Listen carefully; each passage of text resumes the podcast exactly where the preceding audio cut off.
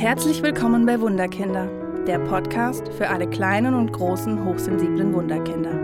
Hi, ich bin Julia Theresa Lump und zeige dir, wie du trotz der Hochsensibilität mehr Leichtigkeit in deinen Familienalltag bringst. Lass uns gemeinsam den Schatz entdecken, der in dir oder deinem hochsensiblen Wunderkind steckt. Hallo ihr Lieben, Heute wieder eine neue Podcast-Folge von mir und heute gehe ich wieder auf ein Thema ein, das ihr mir geschrieben habt. Und zwar heute geht es darum, was tun, wenn Mama, Papa und die Kinder hochsensibel sind. Hm. Stellt euch vor, ihr habt den ganzen Tag geschafft, ihr wart auf der Arbeit, seid früh aufgestanden, die Kinder im Kindergarten, in der Schule. Und dann habt ihr es abends alle nach Hause geschafft habt gegessen und freut euch eigentlich nur auf einen wunderschönen Abend als Familie. Hm. Nix war's. Die Kinder drehen völlig auf, ihr seid eigentlich völlig fertig, ihr wollt eigentlich nur auf die Couch und euch entspannen und euch zurücklehnen, vielleicht noch einen Film gucken und Wein aufmachen. Aber die Kinder, ihr kriegt sie einfach nicht ins Bett. Sie stellen alles an, sie drehen völlig auf, sie beschimpfen euch vielleicht und werden zu richtig kleinen Tyrannen. Mhm. Wer kennt's? ich kenne viele Menschen, die es kennen. Von daher, darauf möchte ich heute eingehen. Aber als allererstes muss ich euch leider den Zahn ziehen.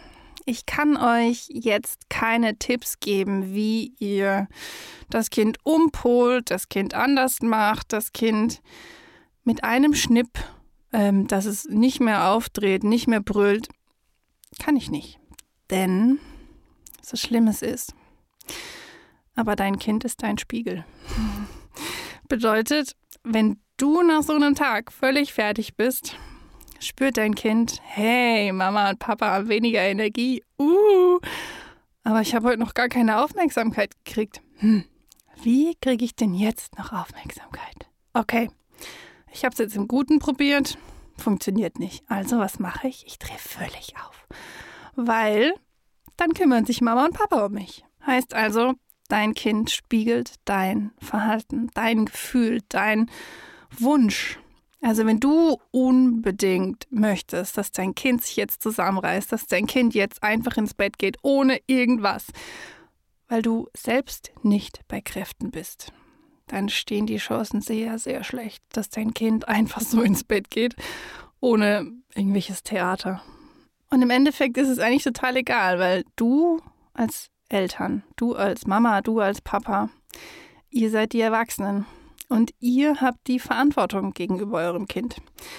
Und es ist völlig in Ordnung, dass ihr müde seid, dass ihr abgeschafft seid, aber im Endeffekt ist es total unfair, die Schuld auf die Kinder zu schieben, dass die ja jetzt laut und gemotzt und aufdrehen, weil im Endeffekt ist es einfach nur der Cocktail aus allen Emotionen, die da von euch, von euren Kindern im Raum rumwabern.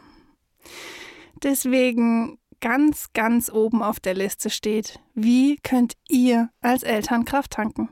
Was könnt ihr tun, dass ihr gut gelaunt seid? Natürlich nicht immer, aber was könnt ihr tun, damit es euch gut geht, dass ihr Kraft habt, dass ihr Energie habt, dass ihr euren Kindern zeigen könnt, hey, ich bin hier der Chef. Und wenn ich sage, wir gehen ins Bett, dann heißt es nicht, dass wir hier noch Party feiern, sondern ich bin hier derjenige, der das jetzt sagt.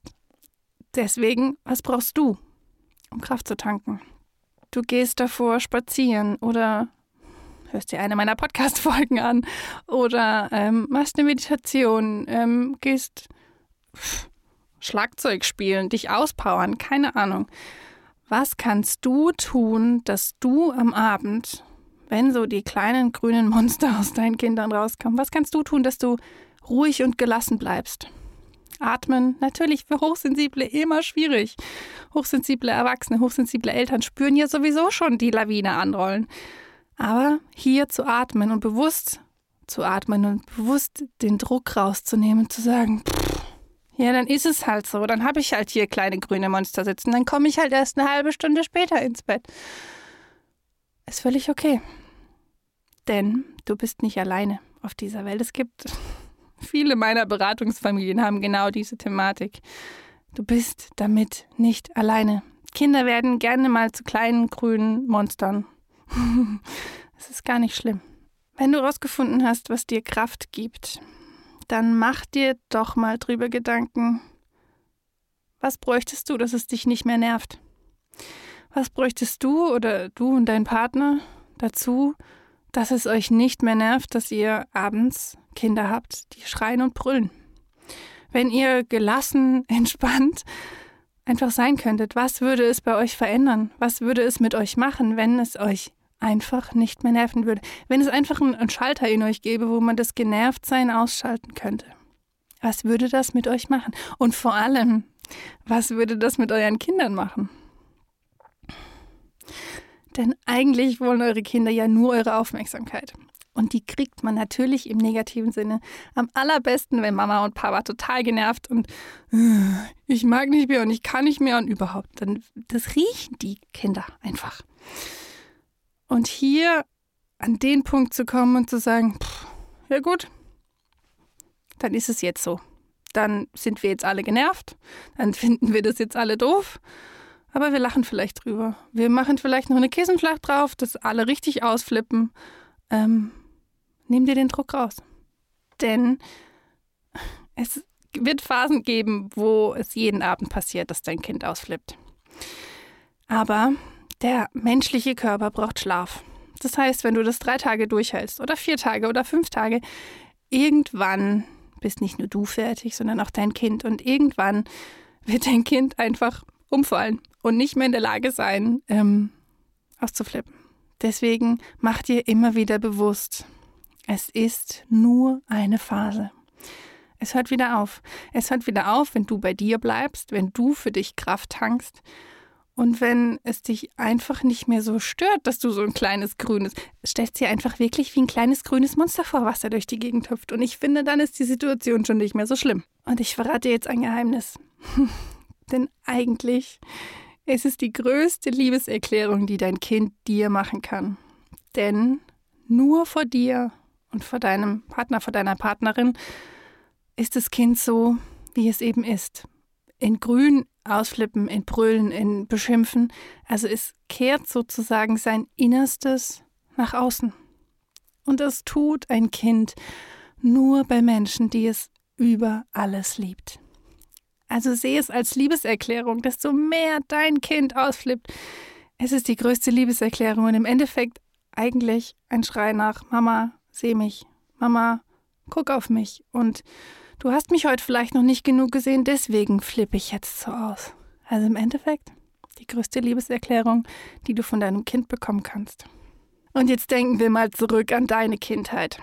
Wie oft bist du ausgeflippt? Wie oft bist du schreiend im Supermarkt an der Kasse gelegen und wolltest unbedingt den Kaugummi, die Zeitschrift, was auch immer haben?